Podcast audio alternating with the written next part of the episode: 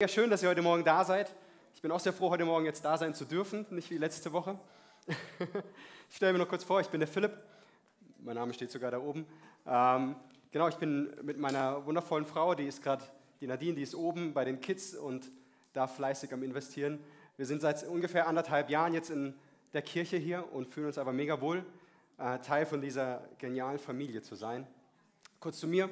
Äh, ich arbeite als Physiotherapeut in einer kleinen Praxis in Radolfzell und habe da täglich die Gelegenheit, mit ganz vielen spannenden Persönlichkeiten jeden Tag ähm, ja, konfrontiert zu sein, mega coole Gespräche zu haben und ganz viele unterschiedliche Leute kennenzulernen. Und genau, das ist auch ein Teil heute, der so ein bisschen mit einfließt oder der ja auch die Predigt ein bisschen mitgestaltet. Sonst noch kurz zu mir. Ich bin in einer, in einer christlichen, in einer gläubigen Familie groß geworden.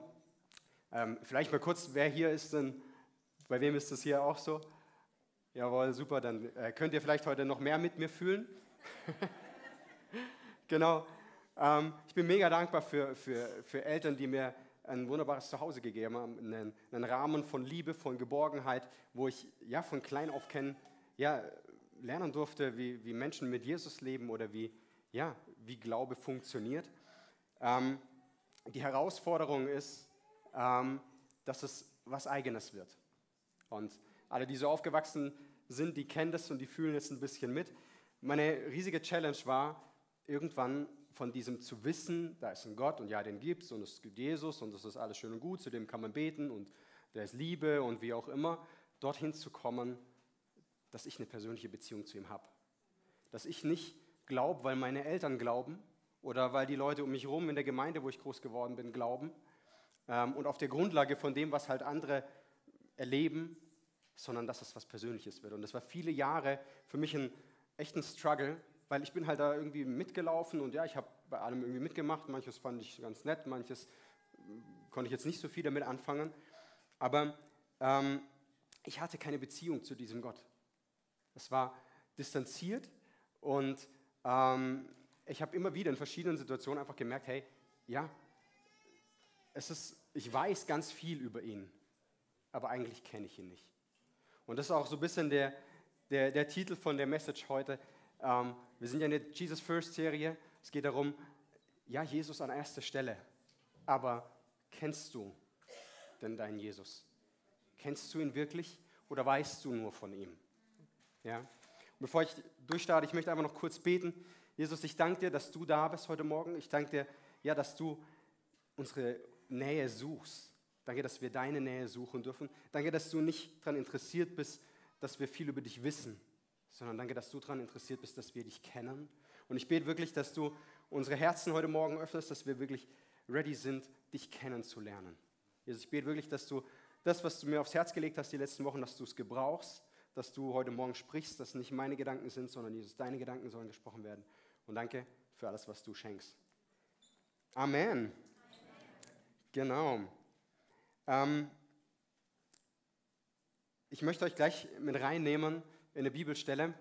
Ähm, wenn man so mit Jesus unterwegs ist und viel von ihm weiß und ein gewisses Gottesbild hat und man liest tatsächlich die Bibel, spätestens ab einem gewissen Punkt oder an, ab gewissen Themen in der Bibel oder Stellen wird das auf jeden Fall hart konfrontiert.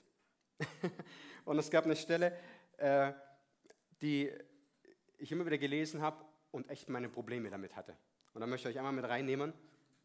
Ähm, viele kennen die Stelle wahrscheinlich sogar. Es geht um die Geschichte von Abraham. Ähm, Abraham ist ja einer der bekannten Personen in der Bibel und äh, hat krasses mit Gott erlebt. Und Gott ruft Abraham aus seinem Zuhause, aus seiner Komfortzone, aus dem, wo alles schön ist, wo er seine Familie hat, seinen Job hat, seine Arbeit und ähm, ja, ein schöner Rahmen ist. Und er ruft ihn dort raus, in was Neues zu gehen, was der Abraham nicht kennt. Danke. Ähm, genau.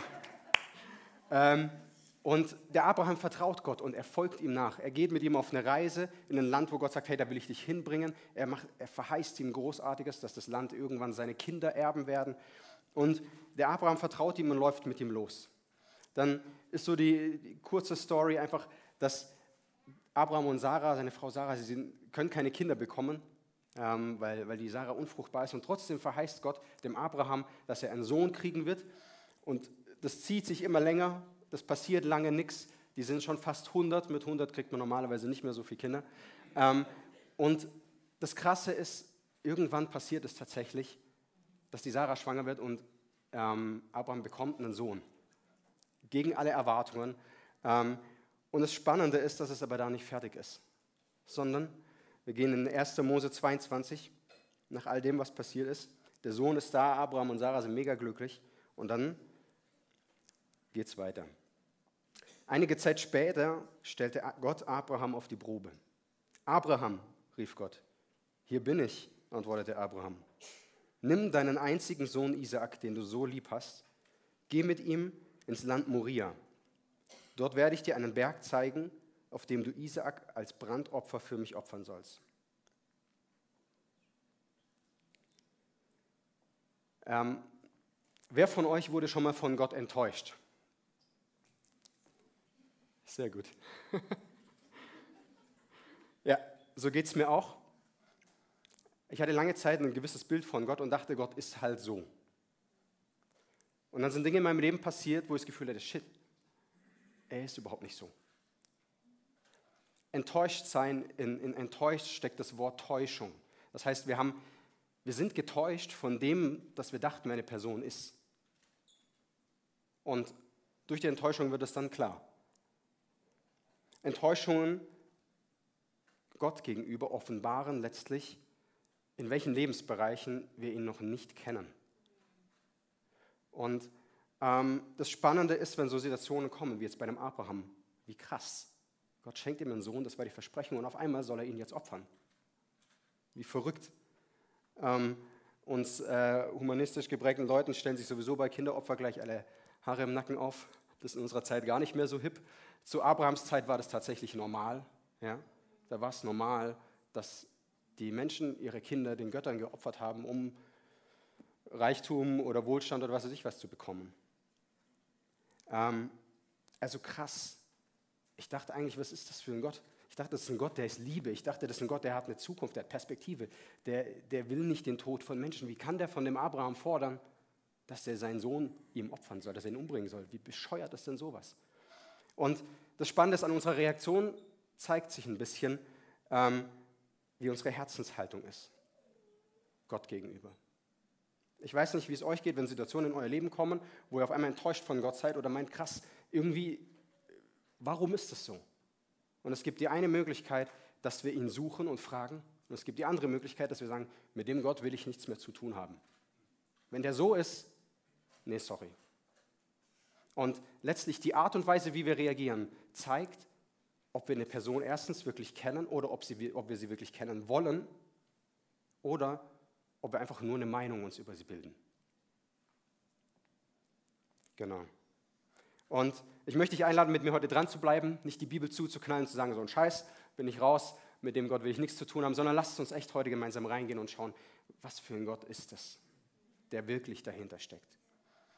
Ähm, die Herausforderung für uns heute ist, wir sind mega stark geprägt von einer Meinungskultur. Also es ist heutzutage eher normal, dass wir uns schnell einfach eine Meinung zu einer Sache bilden, als dass wir uns wirklich damit auseinandersetzen. Wir sind in einem Zeitalter, wo wir schneller Informationen kriegen, als dass wir sie verarbeiten können, als dass wir sie wirklich filtern und überprüfen können. Wir sind in einem Zeitalter, wo wir ähm, vorgelebt bekommen, dass es vor allem wichtig ist, dass du eine Meinung hast. Ist gar nicht so wichtig, wie diese Meinung aussieht, sondern es ist vor allem wichtig, dass du eine Meinung hast und dass du dich hinstellst und dass du für deine Meinung einstehen kannst. Ich fand es mega spannend. In der Zeit, ähm, der Lockdown-Zeit, war es als Physiotherapeut ganz lustig, weil man konnte trotzdem arbeiten und man hatte trotzdem mit vielen Menschen zu tun. Und mit jeder Person, die zur Tür reinkam, kam eine neue Meinung rein. Und ähm, das Schöne war, ähm, mir ist es ultra schwer gefallen, mich eine Zeit lang überhaupt mal zu positionieren weil ich von vielen Sachen nicht wusste, okay, wie will ich das sehen oder wie kann ich das sehen? Ich habe gar nicht so viel Wissen. Und das Spannende war, es ging ja um medizinische Themen. Ich habe viel gelernt in dem Bereich und ich wusste auch vieles. Ähm, und dann kamen auf einmal Leute in meine Praxis, die auf einmal viel schlauer waren als ich. die keine Medizin studiert haben oder die keine Ahnung eigentlich hatten, aber sie hatten eine krasse Meinung. Und wir leben eben in einer Kultur, wo das sehr stark ist, dass wir vor allem eine Meinung brauchen. Ähm, einer unserer Teaching-Pastoren, der Lukas Knies, hat so eine schöne Aussage, wo es heißt, das ist ganz schön viel Meinung für so wenig Ahnung. Ähm, und ich glaube, da dürfen wir uns immer wieder selber herausfordern, zu sagen, hey, ähm, was weiß ich wirklich? Und gerade wenn es um Personen geht, um Menschen, das andere ist, dass wir geprägt sind von einer Follower-Kultur. Das heißt, wir haben soziale Medien, wir haben einen Überblick über tausende Leute, was in deren Leben passiert. Die kennen wir alle gar nicht wirklich oder nur einen ganz kleinen Prozentsatz davon, aber wir haben all, über alle eine Meinung. Wir können uns zu allen eine Meinung bilden. Wenn der eine äh, irgendwas macht irgendwo auf der Welt in, in Timbuktu, dann haben wir sofort eine Meinung dazu und bewerten das nach unserem Bild, anstatt die Person zu kennen. Wir bewerten uns selber immer nach unserem, ja, nach dem, was wir wollen, nach dem Gedanke dahinter. Andere Leute bewerten wir immer nach ihren Taten. Nur das, was wir sehen, was sie halt nach außen irgendwie tun, ohne zu verstehen, ohne wirklich zu wissen, was ist das Herz dahinter. Und ich möchte euch einladen, heute Morgen da reinzugehen, dass wir wirklich das wieder neu auf die, ja, mal überprüfen. Wie sieht es in unserer Beziehung mit Jesus aus? Weil, wenn wir mit Menschen so umgehen, dann gehen wir mit Jesus nicht anders um dann werden wir genauso leben, dass wenn irgendwas passiert in unserem Leben, solange alles schön ist und solange das, was Gott tut oder das, was ich in der Bibel lese oder was ich verstehe von ihm, zu meinem Gottesbild passt, wie er ist, dann ist alles easy. Aber wenn eine Sache kommt, wo ich nicht verstehe, wo mein Mindset sprengt, wo ich auf einmal denke, das kann doch gar nicht sein, nee, den Gott, das ist nicht der Gott, den ich kenne. Und dann kommen noch ein paar Personen, die sagen, nee, also den Gott, den ich kenne, der handelt garantiert nicht so. Was passiert dann mit unserem Glauben, mit unserer Beziehung? Entfolgen wir dann wie auf Instagram, wenn uns was nicht passt? Jesus geht es oft so. Es ist spannend. Ähm, wir können kurz in Johannes 6 rein. Ähm, Jesus ist unterwegs und schon eine ganze Weile und ihm folgen relativ viele Menschen. Und er hat ein krasses Wunder gemacht. Er hat 5000 Leute satt gemacht aus zwei Broten und fünf Fischen. Also das ist schon mal eine reife Leistung. Ähm, und danach geht er weiter und die ganzen Leute folgen ihm nach und sagen, ja, krass und so weiter. Ähm, und treffen ihn irgendwann auf der anderen Seite von dem See wieder, an dem Jesus gepredigt hat. Ähm, und Jesus konfrontiert die dann und sagt, hey Freunde, ihr seid ja eigentlich nur da, weil ihr das Wunder gesehen habt. Und dann fängt Jesus an, ganz komische Sachen zu sagen. Er erzählt ihnen, dass sie eigentlich nicht das Brot brauchen, was er ihnen jetzt gegeben hat, sondern dass sie ihn brauchen, dass er das Brot ist, das vom Himmel herabgekommen ist. So sagt er das denen. Und das Spannende ist dann die Reaktion. Da fingen die Leute an, aufzubegehren, weil er gesagt hatte, ich bin das Brot, das vom Himmel herabgekommen ist. Sie sagten, das ist doch Jesus, der Sohn Josefs. Wir kennen seinen Vater und seine Mutter. Wie kann er jetzt sagen, ich bin vom Himmel herabgekommen? Uns geht es ganz oft so. Wir meinen eigentlich, wir kennen eine Person. Hey, das ist doch der, ich kenne seine Eltern und das, ich weiß, was wieder groß geworden ist. Das ist. Natürlich ist es die Person. Das kann nicht sein, dass der Sohn so ist. dann sagt Jesus noch ein paar andere crazy Sachen. Ähm, und die Reaktion dann weiter ist, daraufhin sagten selbst einige seiner Jünger, das ist ungeheuerlich, wie kann man das glauben? Von da an wandten sich viele seiner Jünger von ihm ab und folgten ihm nicht mehr nach. Da fragte Jesus die Zwölf, werdet ihr auch weggehen? Wirst du Jesus auch entfolgen, wenn er Dinge in deinem Leben tust, die du bisher nicht wusstest, dass er die tun kann? Oder dass er so ist? Das Spannende ist auch, dass wir, dass wir oft nur einen Teil von Jesus kennen wollen. Wir, oder wir, wir wollen den lieben Gott, der, der uns segnet, der, der uns liebt und der uns Geborgenheit gibt, der uns beschenkt, der dafür sorgt, dass wir gute Noten schreiben oder dass wir einen guten Arbeitsplatz kriegen oder wie auch immer. Es gibt ein äh, sehr bescheuertes Lied von Ed Sheeran.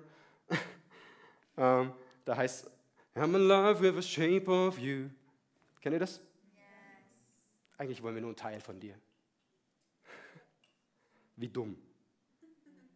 Wie dumm, dass wir oft nur einen kleinen Teil wollen, weil wir nicht verstehen, was das große Ganze eigentlich ist, wie kostbar das ist. Wie handelt Abraham? Am nächsten Morgen stand Abraham früh auf. Er sattelt seinen Esel und nahm seinen Sohn Isaak sowie zwei Diener mit. Dann spaltete er Holz für das Brandopfer und machte sich auf den Weg zu dem Ort, an den Gott ihn genannt hatte. Nach drei Tagen entdeckte er den Berg in einiger Entfernung. Wartet hier mit dem Esel auf uns, wies er die beiden Diener an. Der Junge und ich werden ein Stück weiter gehen. Dort oben werden wir Gott anbeten und dann zu euch zurückkommen. Abraham nahm das Holz für das Brandopfer vom Esel und legte es Isaak auf die Schultern. Er selbst trug das Messer und das Feuer. Während die beiden zusammen auf den Berg stiegen, fragte Isaak, Vater, ja, mein Sohn, antwortete Abraham. Wir haben Holz und Feuer, sagte der Junge, aber wo ist das Lamm für das Opfer? Gott wird für ein Lamm sorgen, mein Sohn, antwortete Abraham. Sie gingen zusammen weiter. Schließlich kamen sie an die Stelle, die Gott Abraham genannt hatte. Dort baute Abraham einen Altar und schichtete das Holz darauf. Dann fesselte er seinen Sohn Isaak und legte ihn auf den Altar oben auf das Holz. Wie krass. Freunde, wie gut wir Gott kennen, zeigt sich an dem, ob wir das tun, was er sagt. Es gibt zwei spannende Stellen im Neuen Testament, eine im Titus. Sie geben vor, Gott zu kennen, aber mit ihren Werken verleugnen sie ihn. Im 1. Johannes 2, Vers 5 heißt es da noch, wer sein Wort hält, an dem zeigt sich Gottes Liebe in vollkommener Weise. Daran erkennen wir, dass wir ihn erkannt haben, wenn wir seine Gebote halten. Leute, die Bibel ist ein Spiegel. Das ist kein To-Do-Buch, wo wir aufblättern und durchgehen und Haken machen, was wir alles jetzt richtig machen oder falsch machen, sondern letztlich ist Gottes Sehnsucht, uns zu zeigen, was in unserem Herzen ist, dass wir es ihm geben und dass er das verändern kann. Das heißt, ähm, vielleicht kurze Frage, wem von euch fällt es denn leicht, Gottes Gebote zu halten? Also das, was ihr in der Bibel findet oder was ihr habt, wem fällt es denn leicht? Doch so viel, das traut sich keiner. Hey, voll schade. Fällt es euch bei einem Teil leicht? Ja, super, das ist schon mal besser, ja. Gott sei Dank. Ähm, das zeigt, in gewissen Teilen habt ihr auf jeden Fall ihn schon mal erkannt und verstanden, was sein Herz dahinter ist. Das heißt, bei den Dingen, wo es uns leicht fällt, da kennen wir Gottes Herz dahinter. Bei den Dingen, wo wir merken, das widerstrebt mir, das schaffe ich nicht, das kann ich nicht, das will ich nicht. Und das ist voll okay, da ehrlich zu sein. Gott kommt damit auch klar. Ähm, das zeigt aber einfach nur, dass wir ihn nicht kennen. Und das eine ist wie vorher die Reaktion, zu sagen, kann ich nicht, will ich nicht und ich will damit nichts zu tun haben, lass mich in Ruhe. Ich mache das, was ich kann und den Rest brauche ich nicht. Oder ich gehe hin und sage, okay Gott, was ist wirklich dein Herz dahinter? Es geht nicht darum, irgendwelche Aufgaben zu erfüllen, damit Gott zufrieden ist, sondern das, was wir, diese Gebote dienen uns, dass unser Leben aufblühen kann.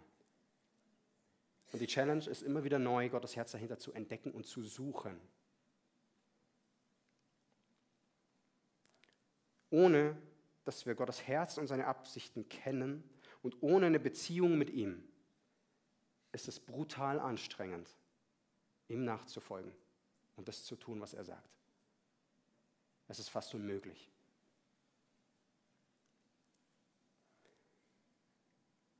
Wie geht es weiter? Wir gehen weiter im Abraham hinterher. Abraham nahm das Messer, um seinen Sohn als Opfer für den Herrn zu töten. In diesem Augenblick rief der Engel des Herrn ihm vom Himmel zu, Abraham, Abraham. Ja, antwortete er, ich höre. Lass es sein, sagte der Engel. Tu dem Kind nichts, denn jetzt weiß ich, dass du Ehrfurcht vor Gott hast. Du hättest sogar deinen einzigen Sohn auf meinen Befehl hin geopfert.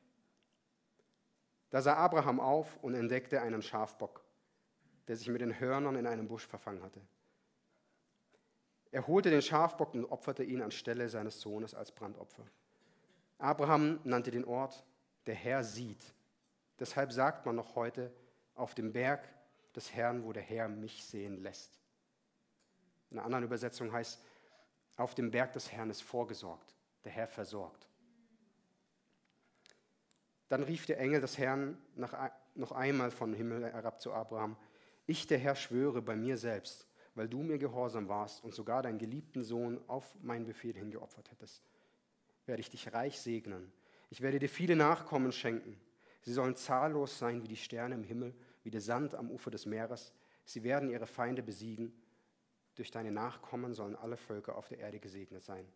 Denn du hast mir gehorcht. Hey, wie konnte das der Abraham schaffen? Der Abraham kannte Gott. Der war schon eine ganze Weile mit ihm unterwegs. Der kannte sein Herz. Der wusste genau, was er tun kann. Es wird sogar im Neuen Testament nochmal beschrieben, im Hebräer 11. Da heißt, durch den Glauben war Abraham bereit, Isaac als Opfer darzubringen, als Gott ihn auf die Probe stellte. Abraham, der Gottes Zusagen empfangen hatte, war bereit, seinen einzigen Sohn Isaac zu opfern, obwohl Gott ihm versprochen hatte, nur die Nachkommen Isaac sollen als deine Nachkommen bezeichnet werden. Abraham ging davon aus, dass Gott Isaak wieder zum Leben erwecken konnte, wenn er gestorben war. Und in gewisser Weise bekam Abraham seinen Sohn tatsächlich von den Toten zurück. Das Spannende ist, selbst Gott nennt Abraham seinen Freund. Freunde sind manchmal sehr herausfordernd. Kann ich aus einiger Erfahrung sagen. Aber es ist total kostbar, ähm, weil es uns reifen und wachsen lässt. Und weil es uns immer wieder herausfordert, unser Denken neu zu hinterfragen. Was steht denn wirklich in der Stelle? Meistens lesen wir darüber und denken, okay, super, der Abraham ist bestanden, okay, Gott sei Dank, Gott wollte den ja nicht tatsächlich umbringen. Aber was für ein Asi Gott! So eine Scheißprüfung. Und die nächste Reaktion ist ja Kacke. Was macht dann Gott in meinem Leben? Wird er mich auch so eine Kackprüfung machen lassen? Und was ist, wenn ich dann verkacke, wenn ich die nicht bestehe? was eigentlich in der Stelle steht. Ich habe vorher schon kurz erwähnt, dass es üblich war zu der Zeit, dass die Menschen ihre Kinder geopfert haben. Das Spannende ist aber, dass es um etwas viel Größeres geht. Und zwar, dass in der ganzen Stelle Gott sein Herz teilt. Lass uns noch mal kurz zurückspulen. Das Krasse ist, es geht gar nicht so sehr um den Abraham. Und es geht gar nicht so sehr um den Isaak. Und es geht gar nicht so sehr, dass Abraham jetzt einen Test bestehen muss, damit er dann mehr kriegen kann. Die Verheißung, die Gott ihm da bestätigt, die hatte er schon davor. Sondern Gott teilt sein Herz mit. Das Krasse ist, ungefähr 2000 Jahre später, auf demselben Berg Moria, da steht heute Jerusalem, stirbt ein Mann am Kreuz für dich und für mich. Der ist drei Tage tot. Der Isaac und der Abraham laufen drei Tage zu diesem Berg. Für drei Tage ist der Isaac für den Abraham tot.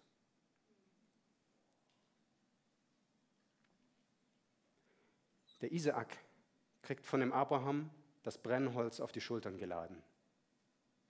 Ungefähr 2000 Jahre später trägt Jesus sein Kreuz auf diesen Berg und stirbt dort für dich und für mich. Das ist der größte Liebesbeweis, den wir haben von Gott. Das heißt, es geht gar nicht so sehr um diesen Test. Das Spannende ist, der Abraham ist die einzige Person, die diesen krassen Schmerz Gottes nachempfinden kann. Gott teilt sein Herz. Niemand kann so nachempfinden, was es bedeutet, seinen Sohn herzugeben für jemand anders. Niemand kann diese, dieses schwere Leid eigentlich mitempfinden wie der Abraham.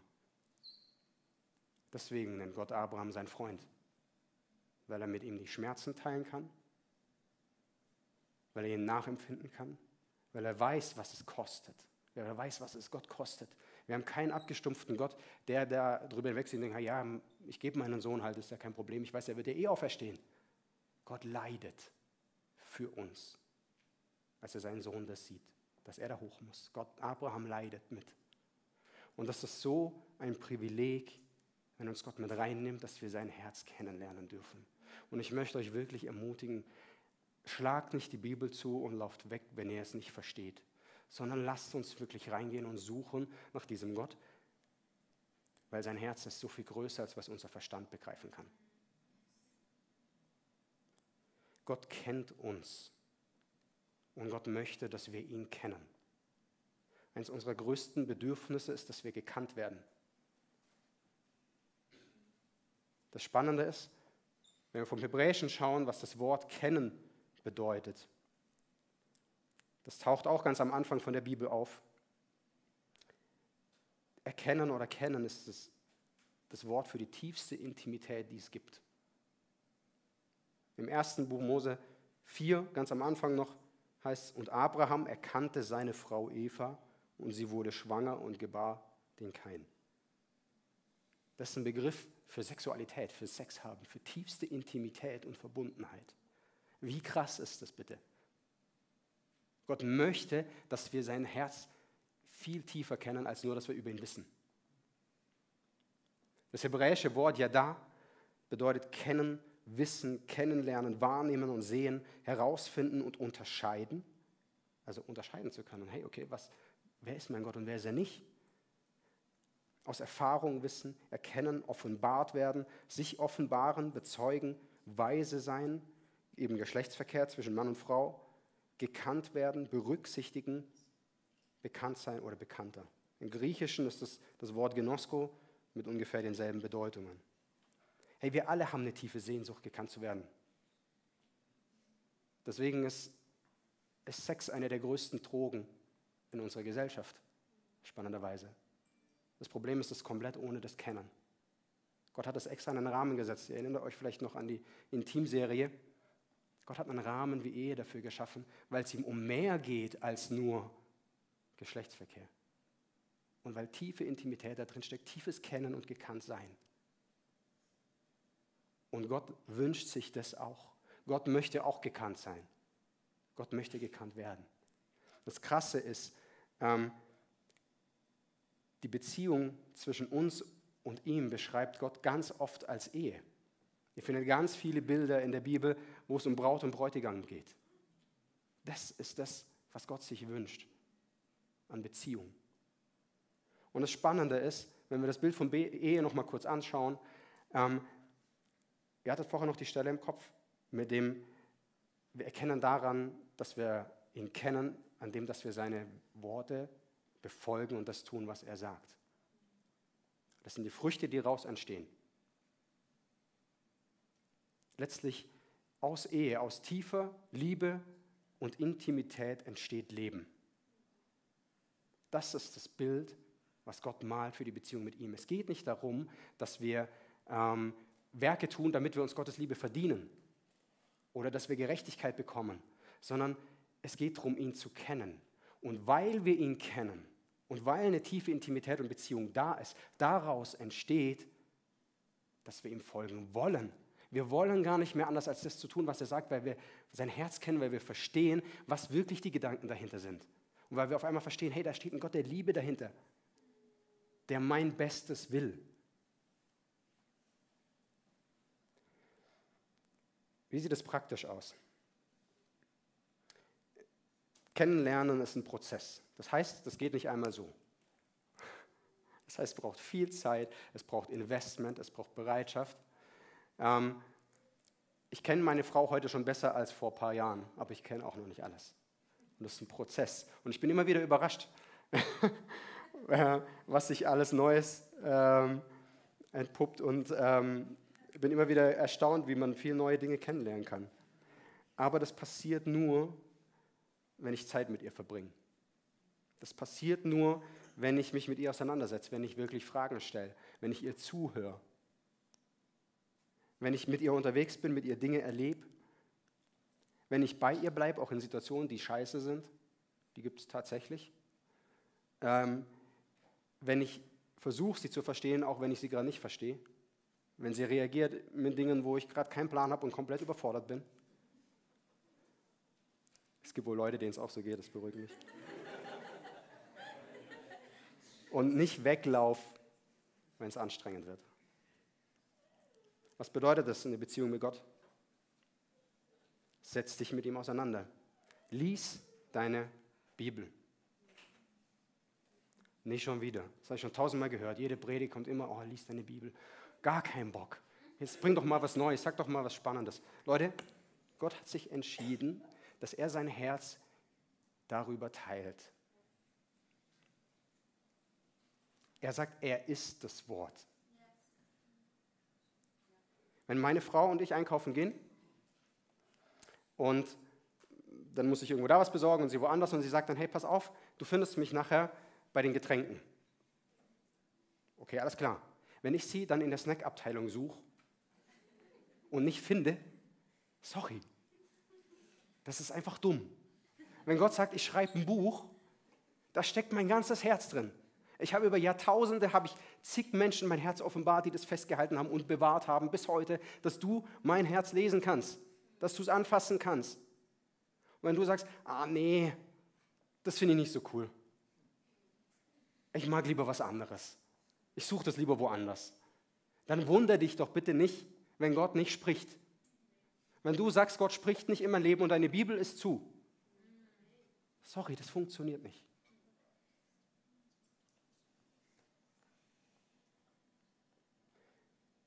Das zweite ist, vielleicht bist du auch am Bibellesen und verzweifelst gerade ein bisschen, weil du denkst, ich kapiere gar nichts.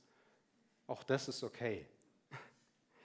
Das Ding ist, dass es ein Beziehungsbuch ist und es geht nicht darum, dass wir mega viel verstehen, sondern dass sich Gott da uns durch offenbart. Das ist kein Mathebuch, wo du die Formel checken musst.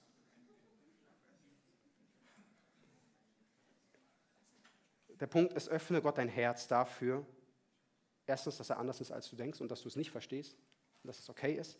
Und dann bitte ihn, dass er sich dir zeigt.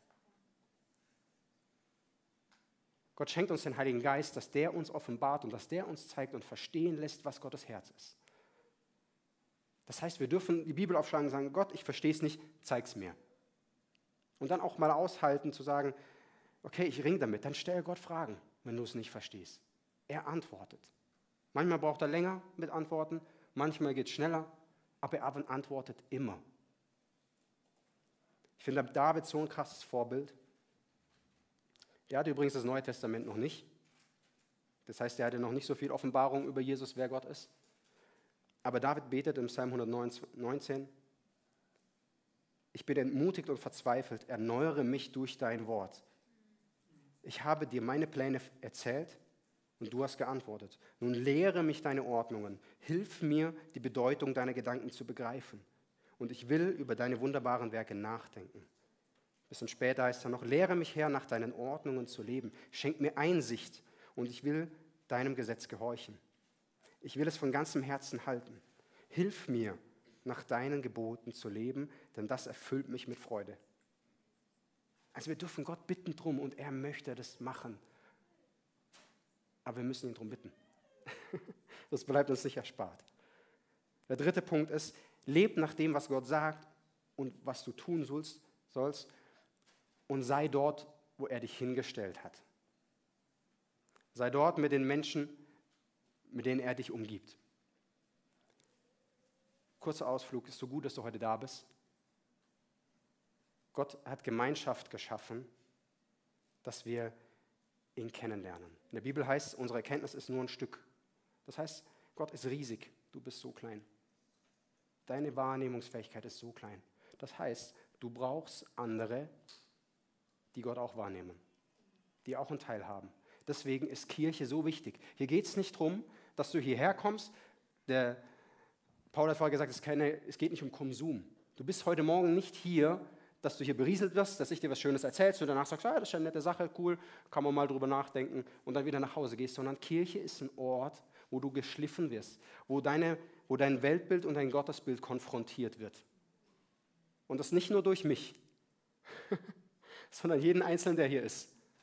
Vielleicht gibt es ein paar Leute, wo du denkst, ah, ja, ist ganz sympathisch, mit dem ihrem Gottesbild kann ich mich anfreunden. Und dann gibt es aber den einen, sorry, nee, genau der ist derjenige, mit dem du dich auseinandersetzen solltest.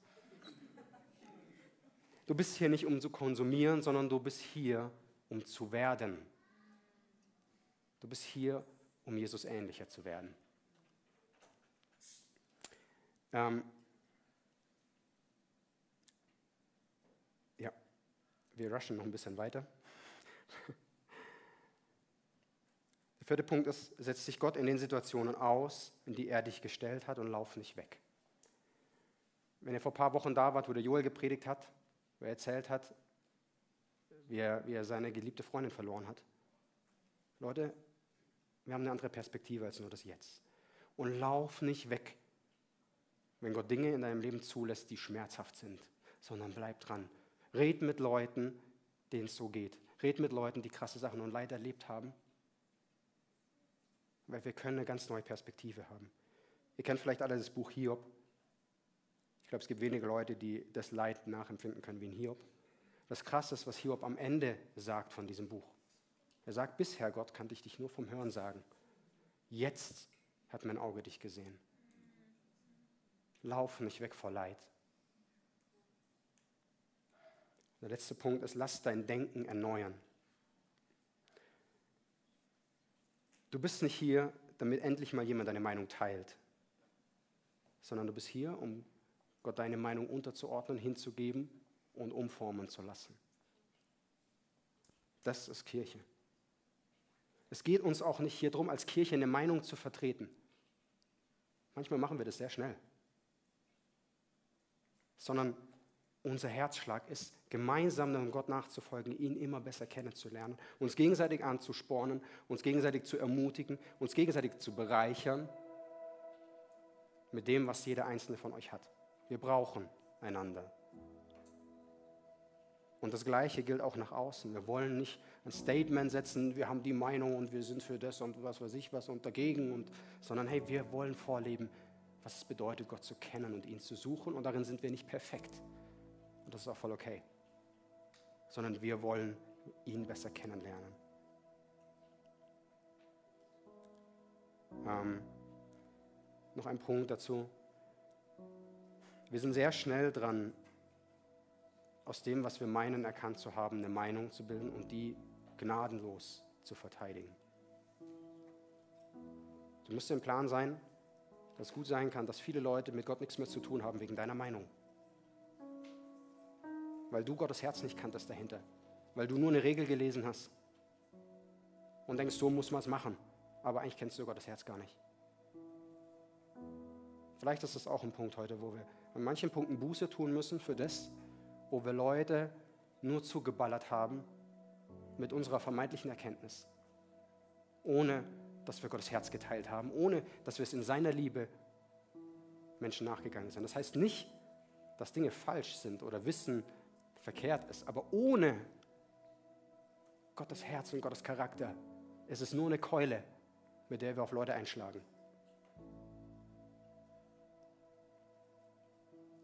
Und nur wenn wir Gottes Wesen, seinen Charakter und seine Absichten kennen, können wir ihm auch vertrauen und folgen in Dingen, die wir nicht verstehen.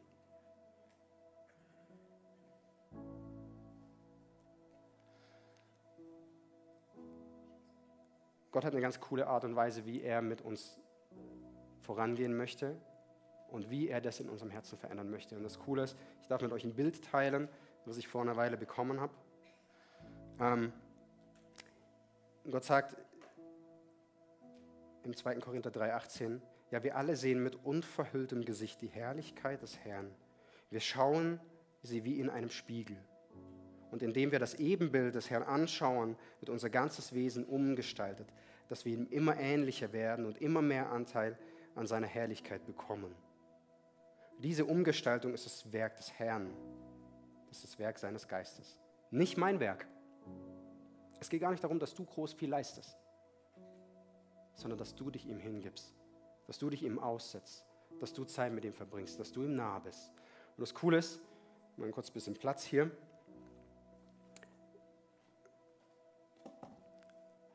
Alessio darf mal auf die Bühne kommen. Ich habe euch ein Bild mitgebracht.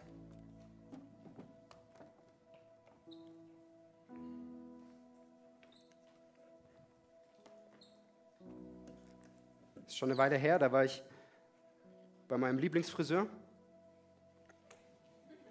Ist nicht Alessio? Sorry. Und genau. Und ich saß da so auf dem Friseurstuhl und schaue dann so in den Spiegel und denke so, alter Schwede, es wird dringend Zeit mal wieder. Krass, und wie sieht denn das aus da? Und danke, Alessio. Und das Spannende ist, ich schaue dem Friseur zu und er macht das super und er sagt dann, hey, schau mal, wir könnten das so oder so machen. Vielleicht machen wir es da ein bisschen kürzer oder ein bisschen länger. Und auf einmal spricht Gott zu mir in die Situation und sagt, hey Philipp, genau so möchte ich dich verändern. Setz dich zu mir. Komm her. Ich zeige dir im Spiegel, was Gottes Wort ist und was seine Gedanken sind, was noch nicht so perfekt ist an dir. Und du darfst sagen, okay, ja, mach mal. Der Friseur braucht meine Einverständnis meistens dafür, wenn er einfach macht, äh, was er will. Das finde ich nicht so cool. Ähm, aber ich muss Ja sagen und dann macht der Friseur. Und ich muss das nicht machen. Das Lustige ist, wir verhalten uns mit Gott oft so, dass wir sagen, ah, Moment mal kurz, ich hätte noch eine Idee. Und dann packen wir unsere Papierschere aus und sagen, ah, ich glaube, vielleicht besser so. Leute, das ist Selbstoptimierung. Das sieht immer scheiße aus.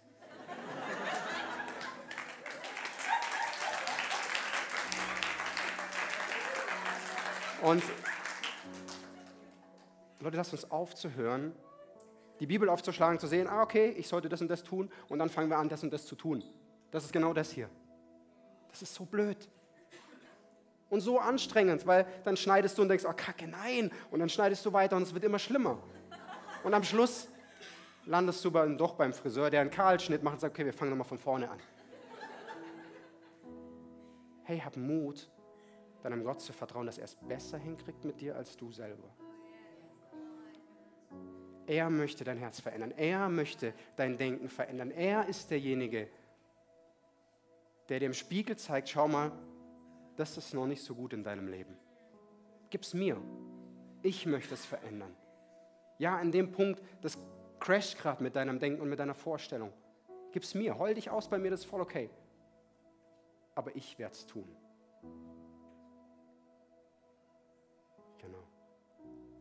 Danke, Jesus, dass du derjenige bist, der uns verändert, der unser Denken verändern möchte, dass wir zu dir kommen dürfen, uns dir aussetzen. Ja, Jesus, wir können nicht, nicht da sein. Wir können nicht uns richten lassen vom Friseur und nicht bei ihm sein. Das funktioniert nicht. Wir müssen da sein. Ey, so schön, dass du mit dabei warst. Wir sind am Ende dieser Session angekommen und ich hoffe, dich hat es weitergebracht und dir hat es auch gefallen. Ey, wenn das der Fall ist, darfst du gerne ein Like da lassen, du darfst den Kanal hier abonnieren und auch diese Glocke aktivieren, dann wirst du nichts mehr verpassen hier, was auf diesem YouTube-Channel abgeht. Wir haben hier alle Locations aufgelistet, wo wir uns physisch jede Woche treffen. Und wir würden es lieben, wenn du dir die raussuchst, die am nächsten von dir ist und mal vorbeikommst, dass wir dich da begrüßen dürfen und dich da auch kennenlernen dürfen. Hey, und wenn dir gefällt, was wir hier machen, was wir auf diesem YouTube-Channel hier machen, dann darfst du uns auch da sehr gerne unterstützen, ganz finanziell. Du hast hier einen QR-Code zu PayPal, wo du ganz einfach spenden kannst.